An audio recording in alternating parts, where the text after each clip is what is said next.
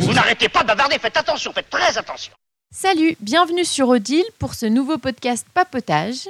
Aujourd'hui, on discute avec Anthony.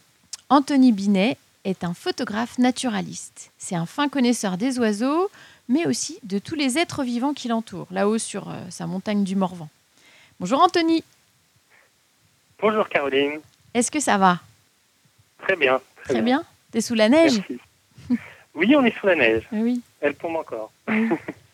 Alors j'ai un peu besoin de ton aide parce que je voudrais comprendre euh, comment vivent les champignons. Est-ce que tu peux, euh, du coup, euh, j'ai un petit peu quelques questions. Est-ce que déjà les champignons, est-ce que c'est, est-ce que c'est une seule famille? Alors, une les champignons, c'est un gros, gros règne, en fait, qui a été découvert il n'y a pas si longtemps que ça, parce qu'avant, effectivement, on parlait du règne animal et on parlait du règne végétal, et en fait, on pensait que les champignons, ils faisaient partie plutôt du règne végétal.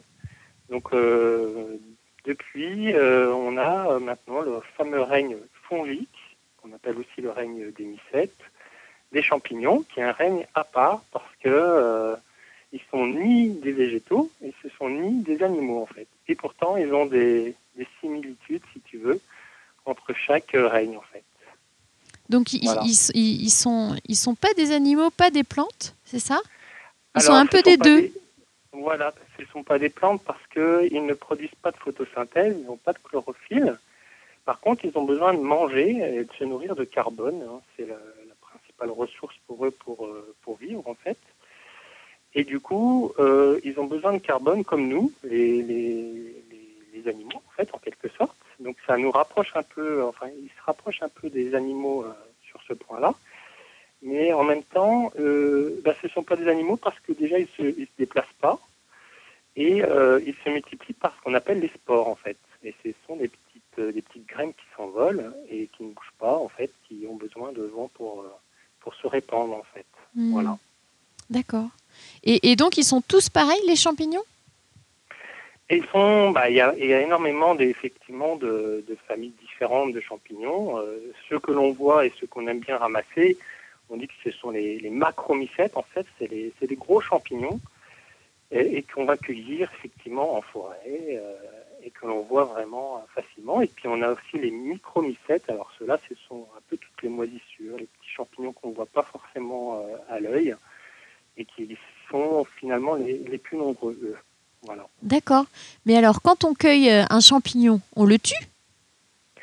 Alors non, parce qu'en fait, le champignon en lui-même, ce que tu vas ramasser, c'est ce qu'on appelle le sporophore. En fait, c'est le fruit du champignon. Et le champignon, on va, on va appeler ça en fait le mycélium. Et en fait, ce sont tous ces petits filaments blancs qu'on trouve dans le sol. Et c'est ça qui va créer, en fait, qui va fructifier euh, au- au-dessus du- de la terre et qui va former ce qu'on appelle le champignon, en fait. Appelle le champignon, et ce qui est en fait euh, le fruit du mycélium. Voilà. D'accord. Donc le mycélium, ça ressemble un peu à des petits cheveux blancs, c'est ça? Dans la terre. Exactement. Exactement. C'est des tout petits tubes euh, qui sont mis bout à bout et qui sont en général invisibles à l'œil, mais ils sont tellement nombreux à force, euh, si tu veux, et ça crée ces fameux filaments blancs, en fait. Et c'est parmi ces filaments blancs, en fait, qu'on appelle, c'est un peu l'appareil digestif euh, du, champignon, parce que tout va passer par là, tous les éléments nutritifs du champignon vont passer par là. Et euh, bah, c'est ce qui fait vivre en fait le champignon. Lui, euh, le mycélium, il est là toute l'année dans le sol. Et à la bonne, saison, bien sûr, à, la fin de l'été, quand les températures sont, euh, sont réunies, c'est-à-dire qu'en en général, quand il y a une grosse différence, une différence de 7 à 10 degrés entre la nuit et la journée, eh bien, euh, ça va faire un petit stress pour le, mycélium. Et ce mycélium, du coup, il va produire un petit bourgeon qui va petit à petit pousser et va former ce fameux champignon qu'on appelle donc le sporophore. D'accord. Et ce mycélium-là, c'est grand? Alors, ces mycéliums, ça peut être très grand parce que euh, aujourd'hui, on- il y a eu une découverte euh, aux États-Unis, dans l'Oregon, où on, on a vu qu'un champignon, euh, un mycélium, pouvait faire se répandre jusqu'à 880 hectares. Et Ah oui. il a, Il est esti- estimé à 2400 ans. Il a été découvert en, découvert en 2000. Et c'est un mycélium en fait géant. C'est un seul champignon, donc un seul mycélium, qui s'appelle en fait euh, c'est le lamillaire, lamillaire, euh, couleur de miel. Et c'est le plus grand en fait organisme vivant sur Terre. Ah oui, donc déjà, ça peut 880 hectares. Déjà, ça peut être très grand et, et en plus, euh, ça peut être très vieux. Du coup, un champignon sur lequel on marche là dans la forêt, en fait, c'est 2000 ans, c'est énorme. Exactement. Et puis en plus, le mycélium, finalement, il y en a dans toute bonne terre forestière. Euh, dans une cuillère à café, il est estimé qu'il y a à peu près un kilomètre de mycélium, tu vois. Ah. Donc, euh, il y a vraiment, c'est vraiment la vie. La vie est présente euh, sous la terre grâce à ce mycélium, en fait. D'accord. Voilà. Et alors, qu'est-ce que c'est? Parce que euh, il, il me semble qu'il y a plusieurs façons de, pour les champignons de se, de s'alimenter. Euh, je me souviens que qu'il y a des champignons comme les champignons de Paris. C'est pas tout à fait la même chose que euh, que les girolles, par exemple? Oui, tout à fait. Ben, en fait, il y a, trois modes de vie euh, pour, euh, pour le champignon. Et ces modes de vie, ça dépend euh, effectivement de, sa matière première, sa source de nourriture. Et on a ce qu'on appelle les saprophytes, en fait. Comme son nom l'indique, en quelque sorte, ils profitent un peu de la matière organique morte. C'est eux qui vont, des, qui vont détruire des, qui vont décomposer en fait tous les la matière organique, tous les, les arbres euh, qui peuvent se décomposer dans, dans la dans la forêt, c'est eux qui vont les dégrader en fait. D'accord. Voilà. Ils vont fabriquer le fameux humus. Voilà. Donc ça c'est les saprophytes. Alors il y a des champignons comme les lépiotes par exemple euh, qu'on peut croiser, qui euh, ce sont leurs spécialités. Et tu as les parasites aussi, qui eux par contre, eux vont extraire la matière organique mais vivante. C'est-à-dire qu'ils vont vraiment s'attaquer à l'arbre ou euh, un végétal, mais encore vivant. Donc ils vont vraiment euh, l'attaquer directement, bah, du coup, par son mycélium. Ils vont attaquer par les racines et ils vont essayer de se nourrir en fait du carbone de l'arbre en fait. Voilà. Et on a les, les champignons qui en fait euh, s'associent à 90% des plantes. À 90% des plantes sont associées à des champignons, il faut le savoir et c'est ce qu'on appelle les champignons symbiotiques. Et eux, il y a un, un échange, euh, un échange qui se fait entre le- la plante et le champignon, et c'est bénéfique pour les deux. C'est-à-dire que le champignon, lui, euh, il va récupérer le sucre que va fabriquer la plante, et en échange, il va fournir de l'eau ou des minéraux à la plante, comme des, des phosphates et de l'azote. Ce sont des éléments dont la plante a besoin pour croître, pour, croître, hein, pour grandir. Tu peux nous Voilà. donner un exemple de champignons symbiotiques Alors les champignons symbiotiques, bah, en fait on en connaît bien. Par, exemple les girolles, ça fait partie des, champignons symbiotiques. Euh, on a aussi, ben, on a les cèpes aussi par exemple. Alors après, euh, il y a des champignons qui sont associés uniquement à un, type d'arbre. Par exemple le bolet élégant, on va le trouver uniquement associé au mélèze. Donc lorsqu'on a une forêt de mélèze, on a beaucoup plus de chances de trouver des bolets élégants à cet endroit-là. Par contre, il ne va pas s'associer avec d'autres arbres. Il est vraiment, euh, c'est ce qu'on appelle une, une mycorhisation stricte en fait. Il est vraiment Mhm. euh, strictement associé au mélèze. Les morilles aussi, par exemple. Les morilles, c'est plutôt dans les frênes qu'on va en trouver. Voilà, par exemple. Et donc le cèpe de Bordeaux, lui, par contre, lui, il n'est pas strict. Euh, c'est un, un très bon champignon, très apprécié, et on peut le trouver dans les forêts feuillues, mais aussi dans les, vers les, épicéas, les épicéas, pardon. Chênes, les hêtres, épicéas. Voilà. Mais quand tu dis qu'ils s'associent, ça, se passe comment en fait euh, Je veux dire, euh, enfin, Eh ben, concrètement? C'est une bonne question. Bah, en fait, cette symbiose avec les plantes, en fait, c'est une association qu'on appelle euh, la mycorhize, en fait. Myco, ça veut dire champignon, et puis rhize, c'est les racines, et c'est l'association du mycélium qui va, en quelque sorte, les filaments vont engainer les racines du, de l'arbre ou de la plante. Ça va faire comme un petit manchon autour des, des petites racines de l'arbre, et il va y avoir euh, justement les échanges qui vont se faire à cet endroit-là. Voilà. D'accord. Et puis il y a, au- il y a aussi une autre type de, de mycorhisation qu'on appelle l'endomycorhize. Et là, c'est beaucoup plus intime parce que les racines, enfin le, le- le champignon va vraiment euh, rentrer dans les racines euh, de la plante. Voilà. Et il faut savoir que la plante, elle, laisse la place parce qu'elle elle, elle a un intérêt à, à laisser à laisser pénétrer en fait le, le mycélium du- dans ses racines. en fait. Tu veux dire que la plante, elle, euh, elle, elle, euh, elle, a, elle, a, elle comprend qu'il, f- enfin, que c'est un champignon et qu'il faut euh, le laisser rentrer, c'est ça? Eh ben, c'est plus que ça. C'est en fait euh, la plante, elle va synthétiser des hormones végétales en fait pour attirer les champignons vers les racines, parce qu'elle a besoin de, de ces champignons-là justement pour l'aider à grandir et l'aider à, à absorber les éléments dont elle a besoin en fait. Donc elle a, elle essaye d'attirer ces champignons-là vers ses racines. D'accord. Bah. Et, euh, et voilà. Et, et il peut y avoir jusqu'à 20% en fait de production de, de la plante qui peut être transférée, donc 20% en fait de carbone qui va être transféré aux champignons. Donc Hmm. c'est vraiment euh, une association très très proche, quoi, très intime. Donc en fait, dans la forêt, il y a, y a plein d'associations qui se passent comme ça sans qu'on le sache vraiment, sous, sous terre.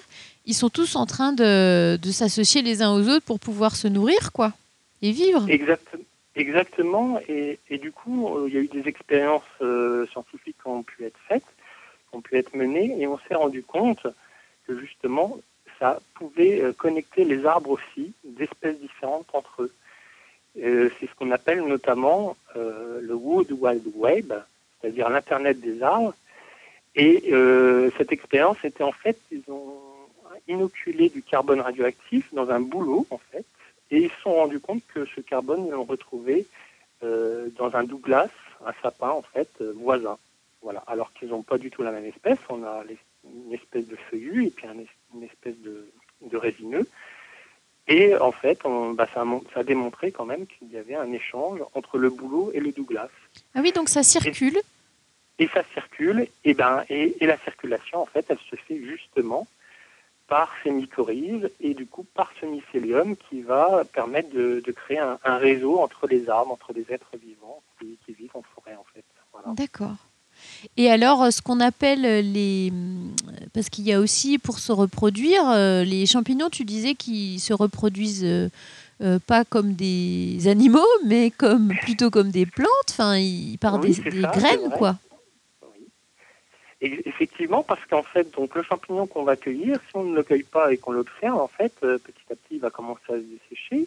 Et puis, euh, sous le chapeau du champignon, il y a ce qu'on appelle des, soit des lames, c'est ce, ce qui permet aussi de différencier les champignons, soit des lames, soit des petits cubes ou des petits, euh, des petits trous, en fait. Et ça va créer des petits bourgeons et, et ça va, ça va former en fait ce fameux, ces fameux spores qui, qui vont en fait euh, tomber et s'envoler euh, et se répandre euh, tout autour en fait. Et c'est comme ça qu'en fait il va y avoir un premier cycle de développement, c'est-à-dire que les fameux spores en fait vont être dis- dispersés par le vent et ils vont se retrouver sur le sol et ensuite, et ben, à un moment donné, ils vont germer effectivement à leur tour et ils vont créer à nouveau un premier mycélium, ce qu'on appelle le mycélium primaire. Il faut savoir qu'il faut avoir deux types de mycélium différents. Il y a, on appelle des mycéliums plus et il y a des mycéliums moins en fait, hein, comme des spores poules plus, des spores moins. Et il faut une association, donc une fusion de deux mycéliums pour créer ce qu'on appelle le mycélium secondaire. Et ce mycélium secondaire, en fait, c'est lui qui va pouvoir fructifier et former ce fameux sporophore. Donc en fait, la boucle là fonctionne ainsi. On a le sporophore, on a les, les spores, elles germent, et ensuite on a un mycélium qui va pouvoir créer à nouveau un sporophore. Voilà un peu le cycle de vie du champignon. En fait. D'accord. Et un champignon, ça, ça, ça produit beaucoup de spores? Eh ben, effectivement, on parlait du, du bolet tout à l'heure. Euh, il faut savoir que le, un bolet, il peut libérer jusqu'à 30 000 spores par seconde. Voilà, par seconde. Oui. par seconde, soit plusieurs milliards de spores par jour en fait.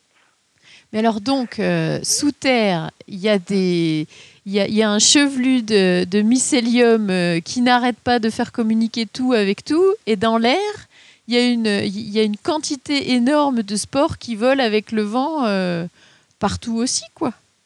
Exactement. Alors il y en a, y y y en a autant parce que tout simplement parce que avant qu'une spore arrive à se retrouver dans la fine couche de terre avec euh, les bonnes conditions pour germer, eh ben euh, il y a vraiment pas beaucoup beaucoup de, de possibilités.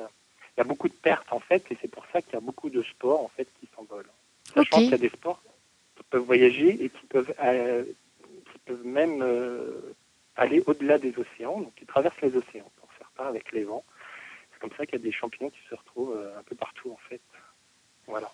D'accord. Eh ben, écoute, ce que je comprends, c'est qu'en fait, le champignon qu'on croit très rare euh, et c'est pour ça qu'on passe des heures à le chercher dans la forêt. En fait, il est omniprésent, euh, à la fois sous terre et, dans l'air. Euh, et, il contribue beaucoup à ce que, à ce que, à ce que, à la vie de tout le monde. Quoi. Nous, on peut les manger, mais en plus, on doit les, les, les inspirer quand on respire. Et après, tous les végétaux s'en servent et, et, ils doivent aussi synthétiser les pierres et les minéraux. Donc, en fait, ils font circuler la vie dans, tout, dans toutes les choses, quoi. Exactement, ce sont vraiment des, éléments importants d'un sol forestier et euh, c'est ce qui permet quand même de, de, favoriser euh, la croissance des arbres et des plantes en fait. ils ont vraiment une place importante. Hein. Ben merci Anthony pour euh, toutes ces infos, ces explications très précises. Toi, tu fais des petites photos. Peut-être qu'on va pouvoir retrouver tes quelques photos sur notre euh, sur l'article de ce de ce podcast pour en pour en savoir un petit peu plus sur toi. Éventuellement, oui, tout à fait, c'est possible. eh bien, je te remercie et puis euh, je vous dis à bientôt pour un prochain podcast Papotage.